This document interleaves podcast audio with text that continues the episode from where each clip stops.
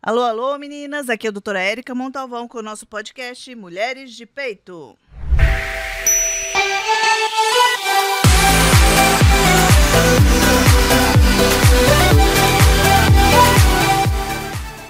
Alô, alô, meninas! Mais uma gravação do nosso podcast. Hoje, doutora Raquel Rangel. Mas antes, eu tenho alguns recadinhos importantes. No Spotify, Mulheres de Peito. No YouTube, doutora Érica Montalvão. Sigam, se inscrevam no canal. É, é, às vezes é uma chatice a gente ficar repetindo isso todas as vezes, mas é importante para que o YouTube e, consiga entender que é relevante a informação e que mais pessoas consigam e recebam essa informação com qualidade. Ok? É, o tema de hoje, na verdade, é com uma dermatologista nosso papo, e o tema é câncer de pele. A gente vai sair um pouquinho do nosso foco estético, mas eu não consigo não, deixar, não falar com ela sobre esse assunto. Olha, vai ter um pouquinho ainda, né? Mas eu gostaria também de presentear essa minha amiga. É uma, um amigo querido, né? É, o Bardo Portuga mandou um brinde para minha convidada né? E pediu que eu trouxesse para a convidada, abraçando o nosso podcast. Obrigada. Bar do Portuga que em Jacareí. Muito bom, muito obrigada. Quero conhecer já. Você vai amar. Tem uma parmegiana lá. E o espaço kids lá é bárbaro. Ah, isso é super importante, né? A gente sem espaço kids, a gente não é nada.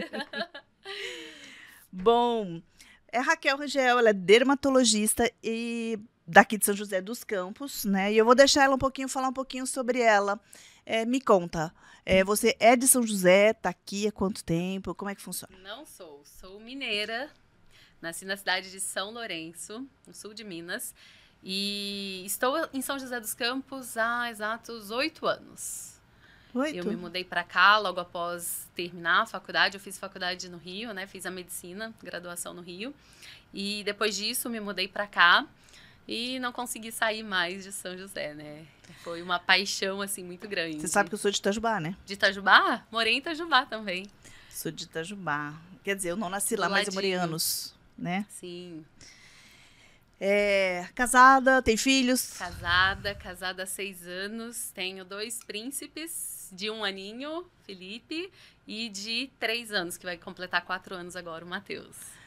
Olha, amores. gente, Olha, eu, eu fico triste de chamar dermato aqui, viu? Porque assim, elas. Pele muito linda. Eu não é, minha amiga. A, a minha real escudeira aqui. É, pele linda, eh, bem cuidada. Lógico, aquela lógico ela vai vender o que também ela trabalha, né? Sim, não tem jeito. Sim. Mas, oxa, vou te contar, e eu sou a mais relaxada de todas. Mas, ó, muito, muito obrigada por você ter aceitado esse convite de vir conversar com a gente, né? É um prazer. É, por que, você escolheu dermato? Então, Érica, na verdade, eu nunca pensei em dermatologia.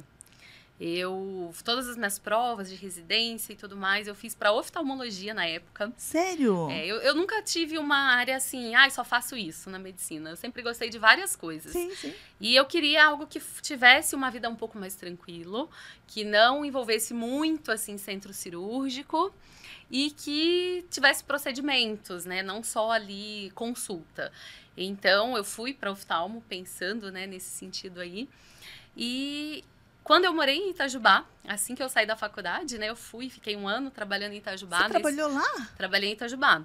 Olha. Nesse momento que eu morei lá, eu passei pela primeira vez numa dermatologista, que era uma tia de uma amiga, e aí fui pela primeira vez. E assim, foi paixão à primeira vista. Não foi na faculdade. Olha, foi quando legal. eu fui pela primeira vez numa dermato. E eu me lembro que eu, assim, não tinha costume, né, de usar protetor, não fazia nada na pele. Usava protetor solar quando ia na praia, né? Aquela coisa de, de mineiro mesmo, né? Vai pra praia, usa o protetor solar. E eu lembro que ela me passou uma rotina de, de, de, produtos. Eu lembro que numa primeira consulta, eu era bem novinha, eu tinha 23 anos. Ela me sugeriu fazer o Botox. Eu fiz peeling químico. Então, assim, foi algo que eu lembro plenamente, né? Eu cheguei em casa, depois que eu passei na consulta e falei. Na época era meu namorado, né? Mas falei com ele. Falei, Edu, não quero mais oftalmo, quero fazer dermato. Falei, amei, eu quero isso. Eu já trabalhava, né, há um tempo. Sim. Eu falei assim, eu acho que é muito legal da forma com que eu fui, né? Procurar é, cuidados ali.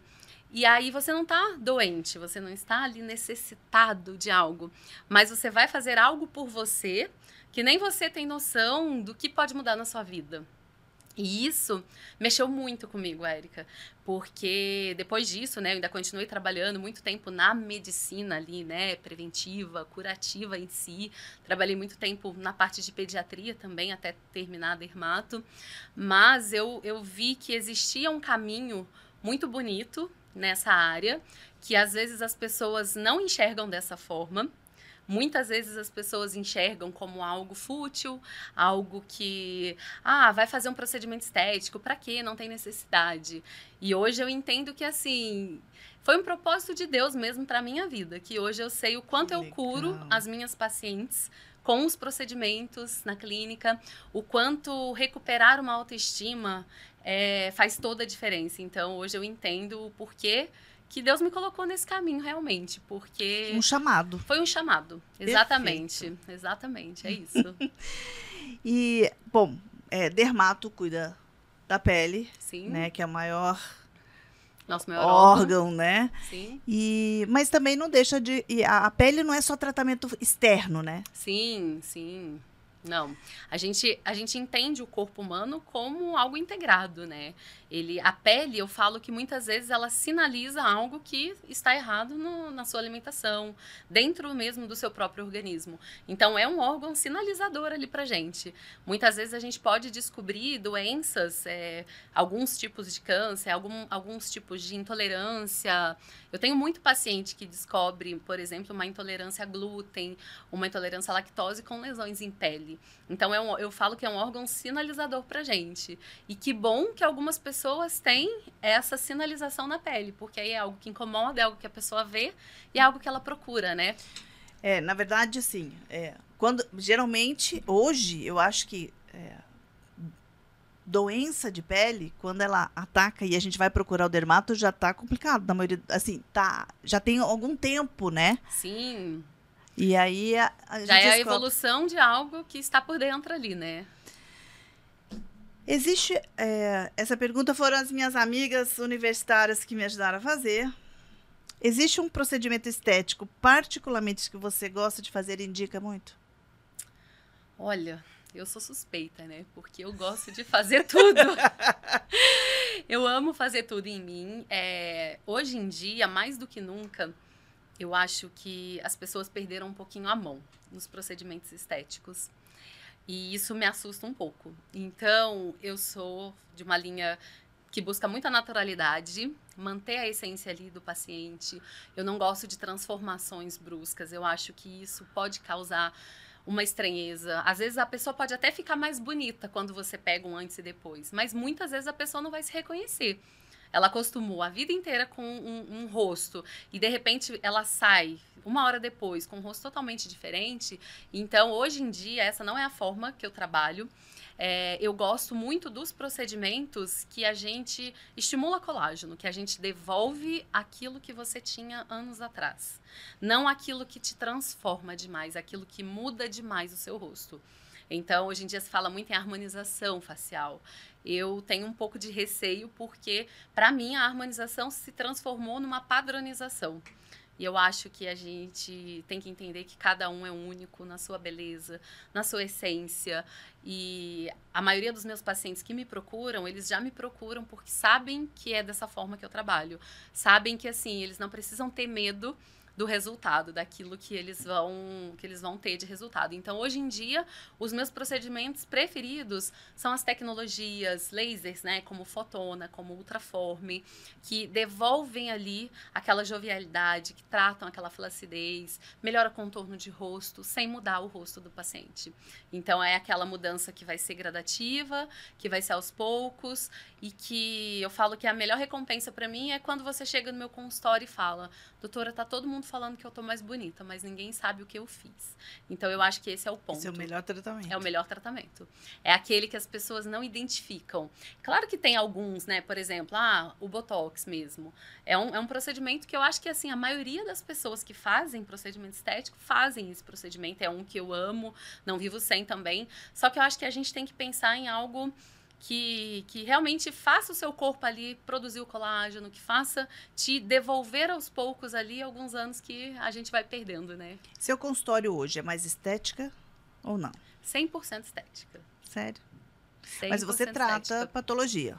Hoje não mais. Ou não te procuram por isso? Não mais, não. Na verdade, eu tratei patologia, Érica, no meu primeiro ano só. Depois disso, e eu tentei conciliar ao meu ver, né, o que que, o que que eu entendo que é muito complicado. A gente manter é aquilo, você querer fazer tudo, você acaba não fazendo bem nada feito. bem feito.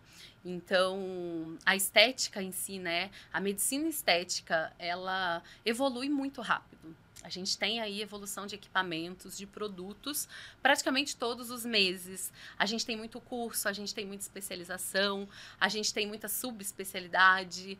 Então, se você for tentar acompanhar tudo, a gente não dá conta de fazer tudo bem feito.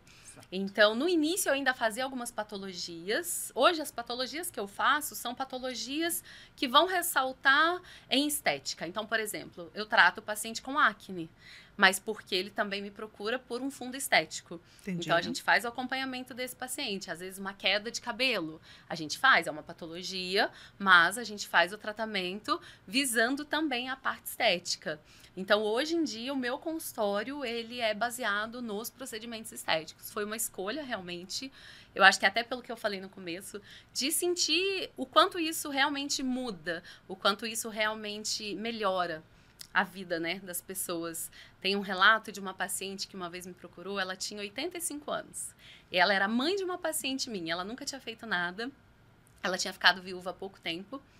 E ela chegou, né? Ela era muito clarinha, muito branquinha, né? E a gente que é muito branca, a gente tende a ter mais linhas, mais rugas, né? A pele é um pouco mais flácida como, como um todo. E aí eu lembro que ela chegou e a filha falou: Ah, eu trouxe minha mãe para fazer um botox nela.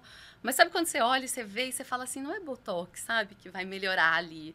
Botox era muito pouco perto de, de toda a complexidade que ela tinha ali do envelhecimento. E aí, conversando com ela, falei: Deixa eu conversar um pouquinho, deixa eu entender da vida dela. E aí ela me falou que ela era muito vaidosa e que ela adorava se arrumar para sair com o marido dela e que eles dançavam Olha, que e legal. que ela adorava passar batom ele, ele achava que ela ficava linda de batom vermelho. Ela, mas você sabe, né, doutora? A gente vai ficando velha. E aí, olha aqui meu lábio. Hoje em dia eu não consigo mais passar batom. E aí, o que, que eu então, pensei na hora? dela era o mais importante. Eu falei, vamos fazer um preenchimento labial. E foi lindo, Érica, porque ela, ela estava ainda vivendo um luto, porque fazia pouco tempo que ela tinha ficado viúva. Então ela, ela estava muito para baixo, sabe aquela paciente cabisbaixo que nem conseguia se olhar direito. E aí quando ela voltou, num retorno da filha, que a filha tinha feito o Sim. botox, num retorno, a gente fez nesse dia o preenchimento labial nela, ela já amou. Ela voltou toda arrumada, cabelinho escovado e com batom vermelho. Outra pessoa. Outra pessoa. Eu até me arrepio de falar. E ela falou, doutora, você voltou a me dar alegria na vida.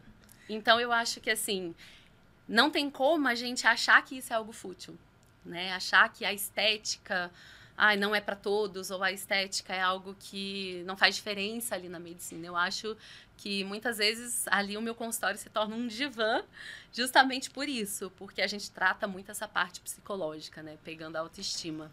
E, e assim, e se, e se conseguir é, pelo menos uma parte já ir melhorando, ela vai procurar outras com certeza. Ajuda, é né? É isso que eu percebo. Às vezes é isso. Às vezes é um paciente que faz um botox e que volta e me fala: me matriculei na academia, quero emagrecer, quero fazer dieta, estou mudando a minha alimentação. Às vezes a pessoa precisa de um ponto só, né? Às vezes é um dia que você está cabisbaixa, você vai no salão, você faz a unha, você faz uma escova, parece, parece que, que muda, você né? mudou. Isso, Exatamente. Isso entende quem faz, né? Quem não faz, para que você vai fazer? É.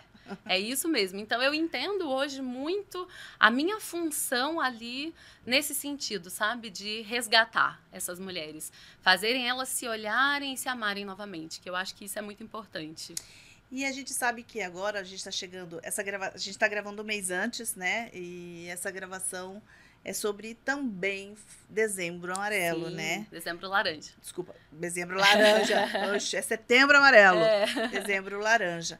É, fala um pouquinho como que surgiu essa, essa caracterização né, do dezembro laranja. Porque assim, é, outubro rosa tem uma historiazinha né? É. Da, da, da, mulher, é. do rosa. Então, na verdade, foi muito simbólico ali, pensando né, em sol, em tudo que aquilo ali poderia trazer. O dezembro, a gente pensa ali em exposição maior, verão e tudo mais. E eu acho muito importante essas campanhas pela conscientização. Isso mostrar, né, resgatar, voltar a colocar em foco algo que é tão importante, que pode ser prevenido, que pode ser evitado ali, né, que às vezes um, algo que a gente fala tão pequeno, ele se torna ali o diagnóstico de uma pessoa. Então, às vezes, algo que eu vou falar hoje aqui pode chamar a atenção da pessoa, às vezes para uma lesão, uma pinta, uma coisa que ela tem, e ela vai procurar e ela descobre ali, às vezes, um câncer. Então, é assim com o, o, o outubro rosa, né? Às vezes a mulher fica o ano inteiro sem se olhar, Sim, chega outubro, outubro ela se toca, encontra. Exatamente. Né? Então, é eu acho que essa conscientização, você reforçar, você é, dar foco, né, realmente para um tema tão importante, né? A gente sabe que o câncer de pele, ele é o câncer mais comum, né? Então a gente. E ele pode ser assim, né? O prevenido. de mama só perde pro de pele. Pro de pele, exatamente. Nós temos três tipos, né? Que na verdade se divide, subdivide ali é, em dois, que é o carcinoma, que pode ser o base celular, que é aquele tipo mais tranquilo, que geralmente não tem é, risco de metástase, isso a gente falando, claro, né? É, numa detecção ali precoce. E ele geralmente está nessa região de dorso de nariz. Então, às vezes, aquele óculos que causa um traumazinho, e aí com a exposição solar, você vai tendo ali uma lesão que não cicatriza, não cicatriza, e você acaba desenvolvendo um câncer de, de pele. Muito comum também em haste de óculos, então atrás da orelha, aquela feridinha que às vezes a pessoa começa a ter, às vezes. Coça um pouquinho. Coça um pouquinho, a pessoa não dá atenção, aí fica aquela casquinha, ela tira a casquinha, e aquilo ali vai ficando, vai ficando. Trauma repetitivo. Trauma né? repetitivo, exatamente. Aí quando você vai ver, já desenvolveu ali um câncer, né? O outro tipo, que pode ser um pouquinho mais agressivo, é o, carcinoma espinocelular. Esse geralmente acomete mucosa, né? O base celular nunca vai acometer mucosa. O espinocelular ele pode acometer mucosa, como boca, e ele pode ter uma lesão de base, então às vezes uma cicatriz que o paciente tem ali, que a pessoa tem, e aí em cima daquilo ali cresce. Então, ele a gente tem que ficar um pouco mais atento, né, com ele. E a gente tem o, o subtipo do melanoma, né? Que é o câncer mais agressivo, que é o que a gente pensa na pinta Isso. em si mesmo Como ali. que a gente deve ficar de olho? O que, que a gente deve ver, né, nessas pintas? Porque eu sou cheia de pinta. O que, que a gente deve observar para poder diferenciar de risco maior ou risco menor? Primeira coisa, a evolução. Então, você nasce com uma pinta. Você sabe que você tem uma pintinha aqui, você tá hoje com 60 anos e a pinta tá do mesmo jeito tá tudo certo. Ela tá ali, ela não mudou as características, ela não cresceu, ela não sangrou, ela não doeu. É uma pinta que você nasceu e que você vai continuar com ela ali o resto da vida. Aí a gente tem uma regrinha, né, que a gente fala que é o ABCD. O A é a assimetria. Então, você olhar e ser aquela pintinha que ela não é bonitinha, sabe? Aquela pintinha que ela irregular, é meio irregular. Né? Você olha, você vê ali que, que não tá muito certo ali a, a, o formato dela. O B seria as bordas, então a borda também, né? Geralmente, quando você olha uma pintinha, você pega ela né? redondinha. É. Se você olha, tá com uma borda ali é, com alguns pontinhos pretos, ali você começa a desconfiar também, né? O C é a coloração, então várias cores, então não só aquela pinta muito negra, né? Aquela pretinha. Não é, não é essa o padrão Beijinho, só. Preto, Exatamente. Aquela que você olha tem várias cores. Você olha assim, você fala, nossa, tá estranha. Que pintinha feia, assim, né? É, é uma coisa também. E o diâmetro, né? A forma ali, o, o quanto ela vai crescendo. Então, se é uma, uma lesão que está em mudança, isso que eu falo, observa o padrão de mudança. Por isso que às vezes quando passa, né, num dermatologista e você analisa uma pinta, por exemplo, você fala, ó, oh, é uma pinta que hoje ela não me, me demonstra nada de errado. Mas vamos acompanhar, daqui seis meses a gente avalia de novo, para ir avaliando realmente. A gente faz o registro fotográfico e vai avaliando se teve crescimento, se sangrou, se coça, se está doendo, se tem alguma alteração ali nessas, nessas questões de cor, de tamanho, de formato mesmo. É a pinta, na verdade, é, que você já tem. Ela pode ter câncer em cima dela? Pode. pode. Que pele normal. Pode, pode sim. A gente sabe que o câncer é ali por um dano de, de renovação ali mesmo, né? Sim, da célula. sim. Então, em qualquer parte ali a gente pode ter. Tem idade mais específica ou tempo de exposição primeiro? Pra, você fala o quê? Para vir a Idade... ter o câncer de pele. Não, na verdade, por que, que é mais frequente em pessoas mais idosas, por exemplo, esse tipo de carcinoma e de é, base celular e espino celular? Pelo tempo de exposição ali muito maior, né? Então você pega. É, na época né, da especialização, a gente pegava muita, muita gente que trabalha, às vezes, exposta ao sol por muitos anos. Então, a pessoa tem um dano ali, é, é dano em cima de dano, né? Sem o uso do fotoprotetor. Trabalhando diretamente no sol, aquela pele ali que recebe aquela radiação de uma maneira muito intensa todos os dias, sem proteção, ela vai passando por esse processo de renovação e uma hora ali as Trauma células. repetitivo, trauma né? repetitivo, as células não conseguem se regenerar da maneira correta. E aí começam as mutações. Então, por isso que é um pouco mais frequente em idades mais avançadas. Mas, por exemplo, quando você fala de melanoma, ele não tem relação só com o sol. Então, ele pode ser ter é, alteração hormonal, né? Algumas alterações hormonais podem estar relacionadas e também a parte genética. Então, a gente sempre faz triagem em quem tem histórica, história familiar. Então, isso é algo que é é legal a gente falar também. Se você tem algum familiar que teve câncer de pele, é, é legal, né? Passar, assim, para ter uma avaliação. Sim. Os fototipos também, né? Geralmente, pacientes com fototipos muito baixos, né? Que são aquelas pessoas muito clarinhas, pessoas ruivas, pessoas que têm olho claro, cabelo claro, têm uma chance maior de ter melanoma. Então, são pessoas que geralmente são pessoas que têm mais pintas, né? Então, a chance ali de ter uma mutação naquela pinta é muito grande. Então, a gente tem que ficar atento também é, com esse tipo de pele, né? Mais branquinha. É, Você acabou adiantando, eu ia falar, perguntar exatamente isso. É Uhum. cor da pele, Cor da influencia na- pele. Na, pior, na mai- maior frequência de maior diagnóstico. frequência, principalmente de melanoma, né? a gente Sim, falando de melanoma. sim. E o, o carcinoma, o base celular e o espino estão mais relacionados mesmo com a exposição ao sol e com traumas repetitivos ali no local. Eu sei que é bem pessoal, é de resposta do corpo ao tempo de exposição, tempo de exposição também. Sim, É, mas tem mais ou menos uma média de evolução? é difícil falar até pelo tipo, né? Por exemplo, vamos falar do melanoma, que é mais gente. O, o melanoma, você É. fala, até você descobrir. É, você tem, tem uma pinta e ela. tem- tempo de evolução, tem algum tempo Prático? quando você descobre. Tipo assim, dois anos, três anos, Não, ou que já, seis é, meses? que, que já é um melanoma, você tem que fazer a remoção o mais rápido Imediato. possível, pelo risco de metástase. Porque o que, que acontece? Quando você olha a lesão ali, pode até ser uma lesão pequena, mas ela é infiltrativa. Esse é o problema do, do melanoma. Ele é infiltrativo e ele vai se espalhando realmente. Então, é, quando você pega uma lesão dessa, você já tem que fazer uma borda maior de segurança e você já tem que fazer uma triagem toda ali no corpo todo do paciente. E então, pensa comigo. Então, qualquer suspeita já é um alerta. Com Você já certeza. faria uma biópsia ali? Com certeza. Qualquer lesão suspeita, não espere. É, com certeza. Já vai para biópsia, para análise, né?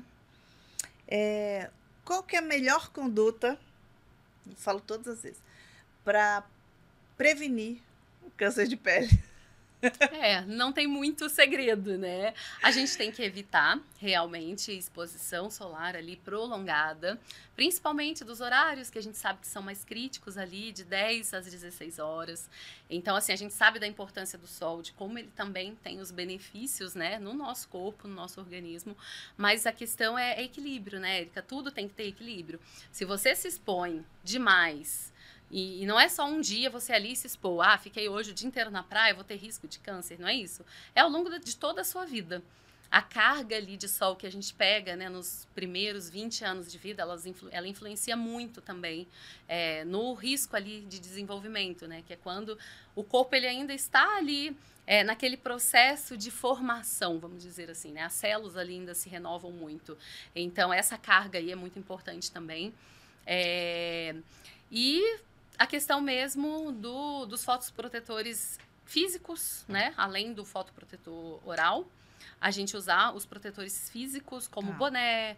É, hoje em dia a gente tem todos os tipos de roupa, né? É, UV ali, que ajudam muito também, que faz ali com que você tenha uma exposição menor.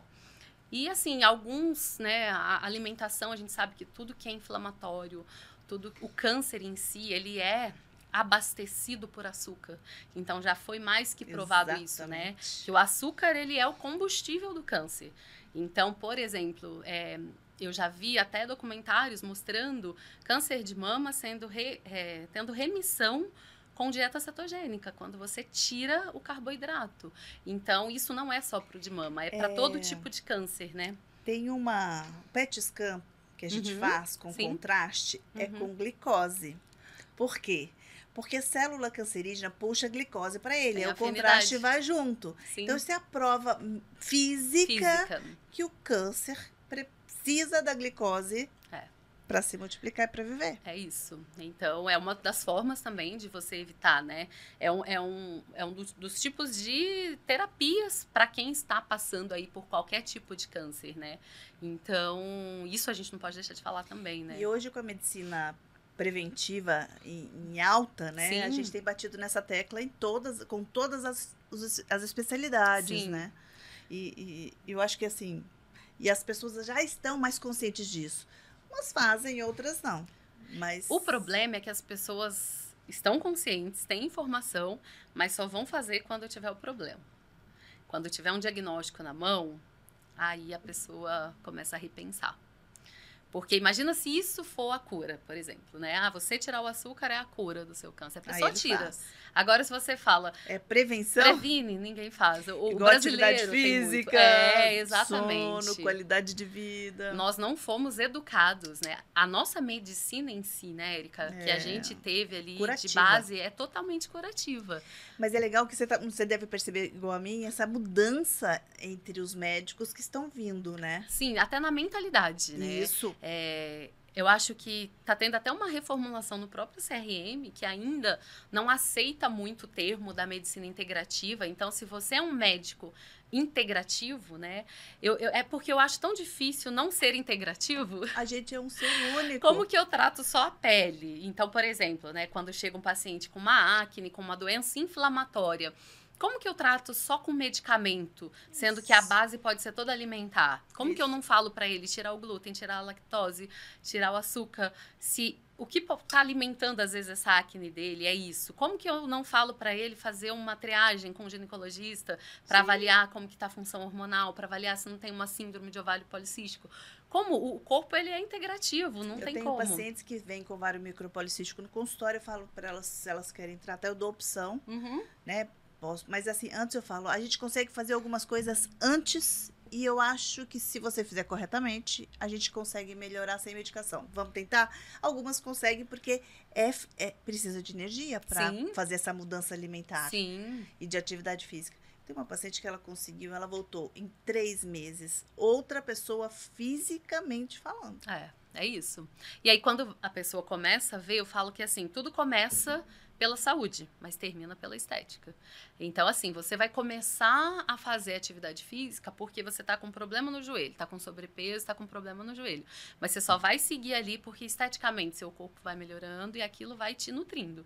Porque a doença, enquanto ela não tem sintoma físico, ela não te incomoda. Sim. Você pode até saber ali, né, que você tem, você tem um risco, mas ela não te incomoda.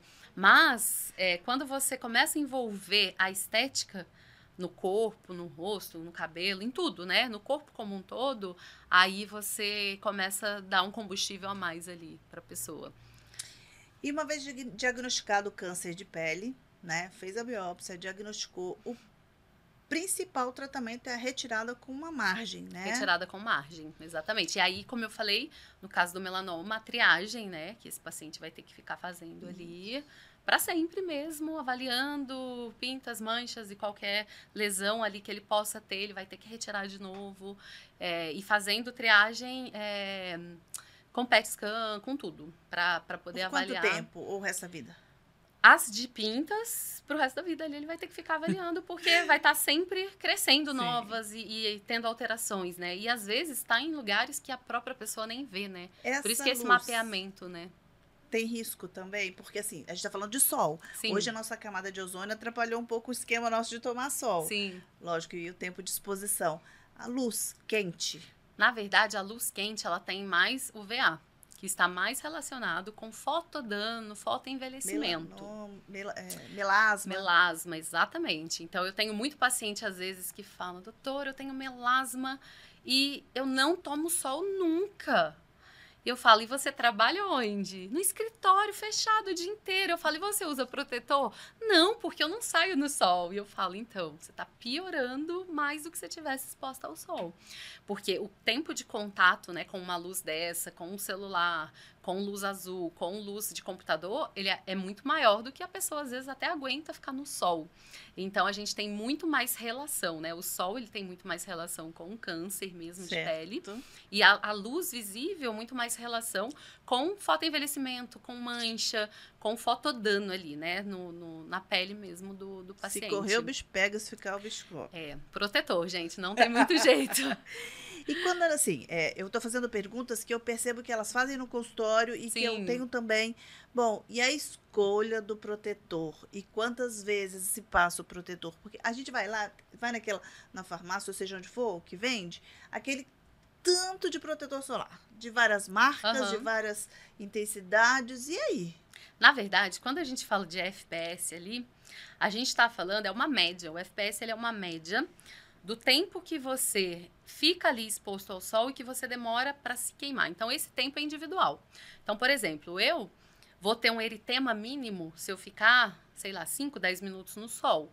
Você, como é mais morena, você vai demorar um pouco mais. Então, o FPS é a relação desse tempo, da média, né, das Sim. pessoas, porque não dá para saber de cada um. É essa relação do tempo que você consegue ficar para ver o tempo que você se expõe. Então, se a gente está pensando no FPS 30, Significa que, vamos supor que você, em cinco minutos, você já começa a ficar com eritema quando você se expõe ao sol.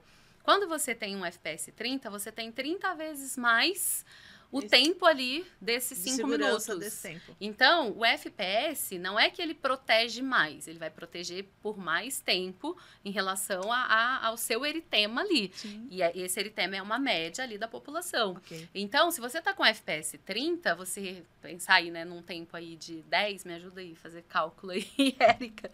10 minutos, você demora 10 minutos, você vai demorar ali 300, 300 minutos, certo? Sim. Então, mais ou menos aí duas horas. Por aí. Duas horas mas. As, é, o, duas assim, meia. Mas é, além da, da, da FP... Da FPS. S. Uhum. Né? É, o número de vezes que a gente passa também é importante, porque ele tem uma duração. Não, por isso que eu tô falando. Aí você vai reaplicar Quantas... quando der o tempo ali. A cada duas horas você vai passar o protetor? O ideal, a gente está falando de um mundo ideal, onde você está exposto ao sol muito exposta, tá? Então, o ideal é isso. Para um paciente que tem, por exemplo, melasma, não tem escolha. O que, que eu dou de dica, né? Fica a dica aí, ó, para quem tem melasma. É muito difícil, né? Geralmente, quem tem melasma tem que usar um protetor com cor, por exemplo. É muito difícil você ficar ali, né? Rebocando a mão com cor toda hora. Usa um fotoprotetor em pó compacto. Então, a gente vai tendo ali algumas, algumas é. ferramentas para facilitar a vida. Facilitar, porque acho que o posso é mais fácil. Você passou. Passou assim... por cima e você passa por cima e vida que segue, você tá foto protegida, né? Bom, é... existe alguma outra é, coisa que a gente que a pessoa pode fazer para evitar, além de não tomar sol ou se proteger contra o sol? Alimentação? Alimentação foi o que a gente falou. E, na verdade, essa visita aí ao dermato mesmo, né? De uma maneira mais.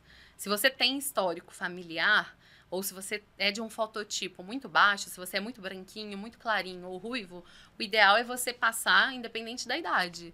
Se você é um pouco mais moreno, não tem histórico familiar, ali a cada dois, três anos, passar para dar uma avaliada ali, pelo menos, né, em algumas lesões, e percebeu qualquer lesão que não cicatriza, que sangra, que coça, que dói, ou que está mudando ali o aspecto, a coloração, a pinta que está crescendo, aí é o momento também de fazer essa, essa triagem.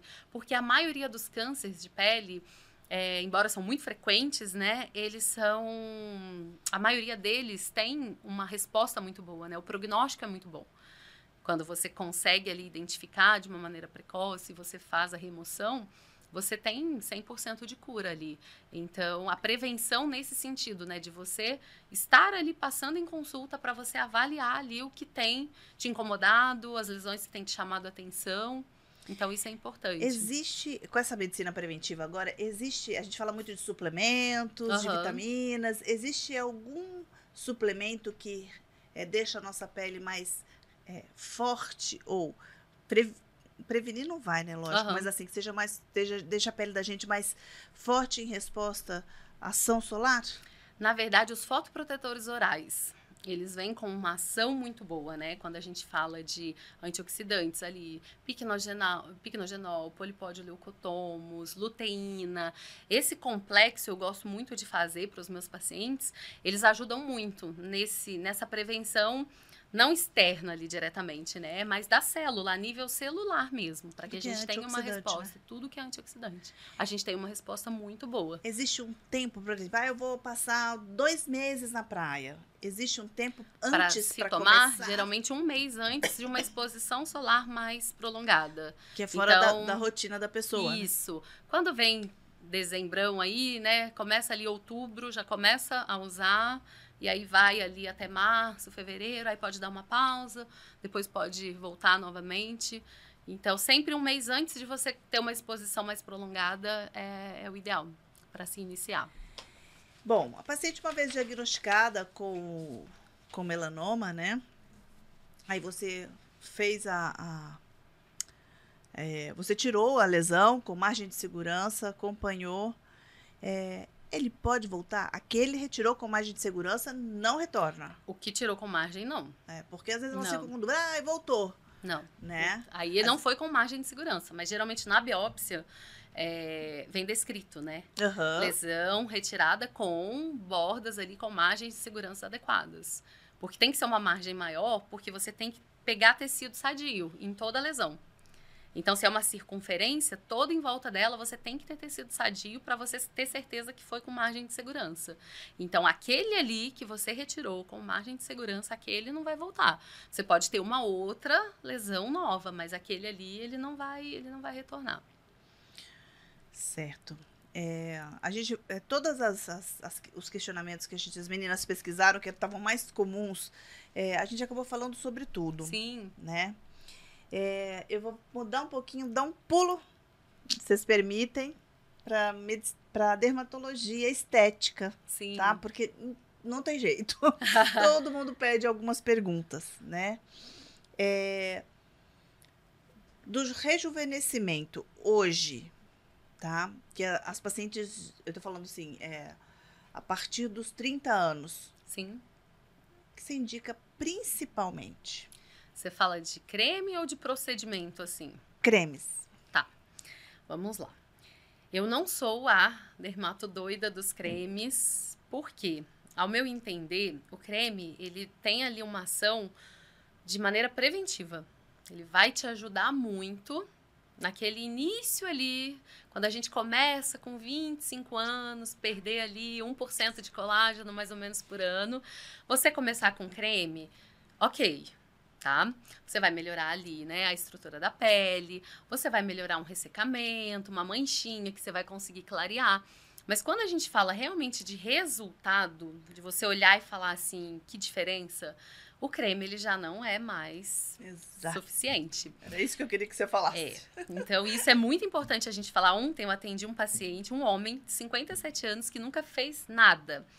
E aí ele falou: Ah, eu vim porque minha sobrinha é sua paciente e ela tá tão bonita, tá tão natural, eu quero fazer alguma coisa também. Aí ele me contando, eu falei: Você já fez alguma coisa? Usa ele: Ah, eu uso um creminho aqui embaixo do olho, mas assim, essa bolsa não sai. Aí eu fui, fui explicando tudo. No caso dele, né, precisa de uma bléfaro, enfim.